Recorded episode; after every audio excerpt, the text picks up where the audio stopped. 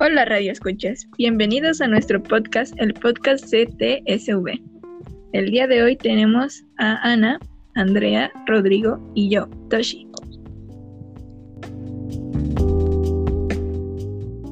Hoy vamos a hablar un poquito sobre la cuarta revolución industrial. Ok, pero para empezar, ¿qué es la cuarta revolución industrial? Esta no se define por un conjunto de tecnologías emergentes en sí mismas, sino por la transición hacia nuevos sistemas que están construidos sobre la infraestructura de la revolución digital, la anterior revolución industrial.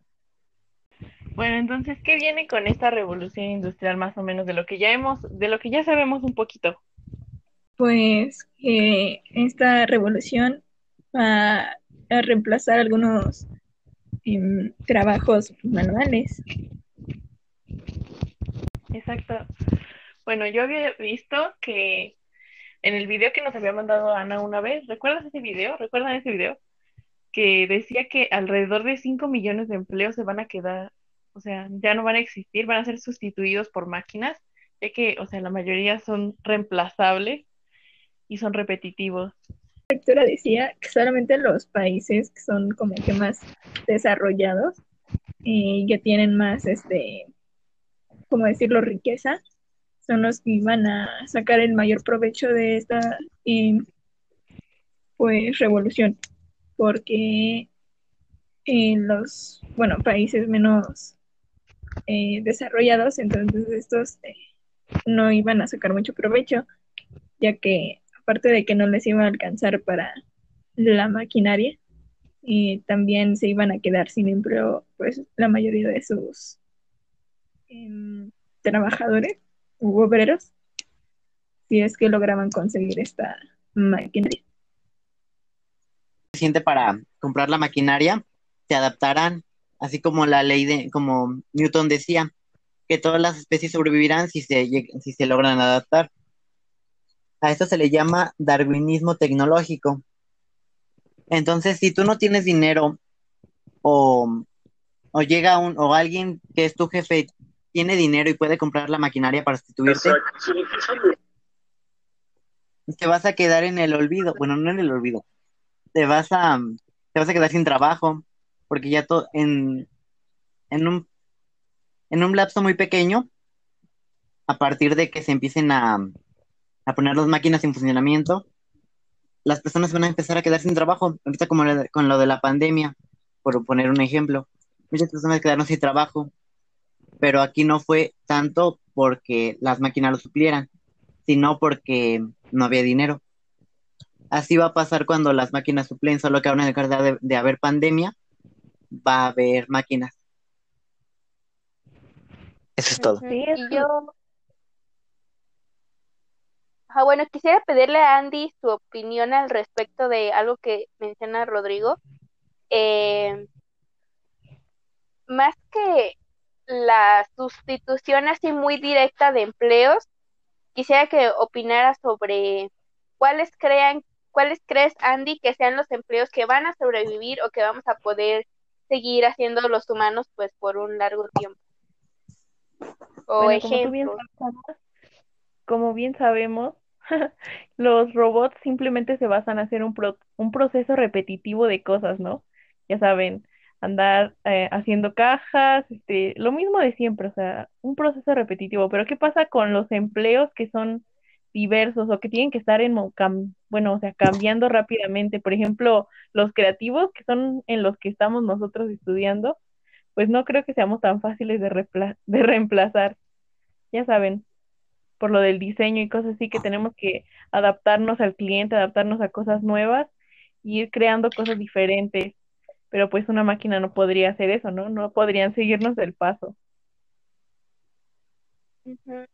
Sí, esa es la verdad, ¿no? Eh, muchas personas tienen este miedo creado por la ciencia ficción de que en algún momento las máquinas van a ser más inteligentes que nosotros, ¿no? Y van a ser como en la película Robot o en Matrix, donde simplemente toman el control de nuestras vidas. Y bueno, en este momento realmente esa no es una realidad ah, que sea posible en un corto plazo, pero lo que nos están sustituyendo las máquinas es precisamente en ese tipo de, de cosas, son acciones repetitivas, que incluso aunque parezcan muy complejas, porque hay máquinas que hacen acciones súper, súper complejísimas, o que están, por ejemplo, ayudando o sustituyendo a algunos cirujanos, eh, al fin y al cabo, si algo no sale como la máquina lo tenía planeado, no vas a saber qué hacer porque es, un, es algo que no tiene inteligencia propia. Entonces aquí viene algo que para lo que los humanos sí somos muy buenos, que es solucionar al momento. Solucionar los problemas al momento con lo que nos acordamos, con lo que sabemos y con lo que usamos por la lógica, ¿no? Ajá, sí. No, sí, o sea, de repente una máquina podría llegar al trabajo de personas, por ejemplo, que embolsan o algo por el estilo. Una persona, ¿cuánto decía ahí más o menos el este? Decía que 5 millones de empleos se iban a perder. Y eso, o sea, es demasiado. Por ejemplo, ah, sí, como decía, eh, las personas que empacan cosas, ¿no? Todas esas personas como que ya no hay empacadores ni cosas así porque, o sea, es un empleo fácilmente reemplazable aparte de que las máquinas pues no cobran, ¿no? Sí, justamente eso. No sé, eh, Toshi, ¿qué opinas respecto sobre cuál eh, tú consideras que podría ser una solución o que algo que nos pudiera ayudar para que nuestros trabajos no sean absorbidos por las máquinas? ¿O qué harías tú en estos casos para llevarle la ventaja a las máquinas, Toshi? Mm, pues que elaboren un 50% del trabajo, o sea, no al 100% eh, tal actividad. Podría ser.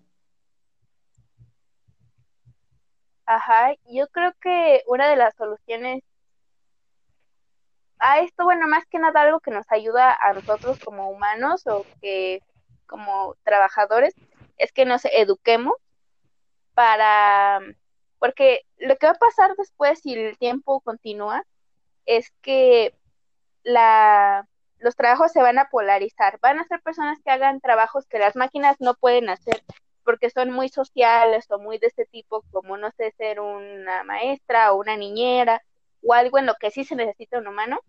Pero esos, esos trabajos son poco, bueno, son, sí son poco bien pagados y en el otro lado de la historia van a estar los genios cibernéticos, los diseñadores, expertos, toda la gente que tuvo alcance a una educación mucho más superior, va a estar del otro lado de la sociedad. Entonces esto va a hacer que la clase media, nosotros, la mayoría de las personas desaparezcan, desaparezcamos.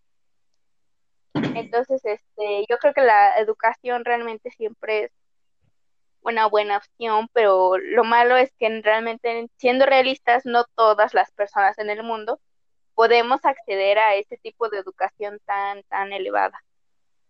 No, sí, eh, y eso es lo que decía más o menos, bueno, ese video que vimos la otra vez, que la clase media va a basarse en, o sea, bueno, la clase media se va a volver o muy baja o, o baja o alta, pero los trabajos de clase baja, se podría decir que serían limpiar, este, cosas así muy básicas, ¿no?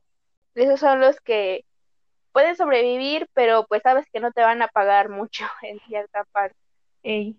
Entonces, lo bueno sería que nos educaran en las escuelas hoy en día eh, sobre las habilidades en las que los robots no son buenos y nunca podrán ser realmente buenos que sabemos que es el pensamiento crítico, eh, conectar con las emociones, mezclar temas, solucionar problemas al momento. Y pues bueno. Y de ahí crear nuevos empleos, ¿no? O sea, también. Como, sí, claro. Como se decía, en la tercera revolución industrial, que se crearon un poquito más de empleos y ya se disminuyó la tasa de clase baja y se aumentó la media. Ajá, eso pasó en la revolución pasada, o sea, pero la tercera revolución, creo. En la segunda y la tercera, que fue cuando se creó la clase media. Y realmente, pues, si hubiéramos seguido así, como la tercera revolución, o sea, llegaría un momento en el que la pobreza se iría disminuyendo, iríamos más bien como que de clase media para arriba, casi todos seríamos clase media o más arriba. Pero ¿qué pasó cuando llegó toda la automatización? Y la inteligencia artificial, pues ahora vamos al revés. Nos estamos volviendo o mucho más pobres o mucho más ricos. Y pues la verdad, pues casi todos vamos a ser mucho más pobres. Está terrible. sí, la verdad es que sí, pensándolo así es un poco catastrófico, pero pues aún a nuestra corta edad podemos eh, educarnos o tratar de ser más autodidactas en el sentido de desarrollar nuestras habilidades con las que le podamos ganar a estas máquinas. Sí. Para terminar, y tomando en cuenta las participaciones de mis compañeros, podemos decir que para no nos que para no quedarnos fuera del radar cuando se implemente la cuarta revolución industrial, debemos enfocarnos en la buena educación, así como también mejorar las habilidades propias del ser humano. Eso es correcto. Al igual que también debemos de pedirles que a los políticos y gente que está en el gobierno que también hablen de este tema para que generaciones futuras pues no se queden sin empleo, ¿no?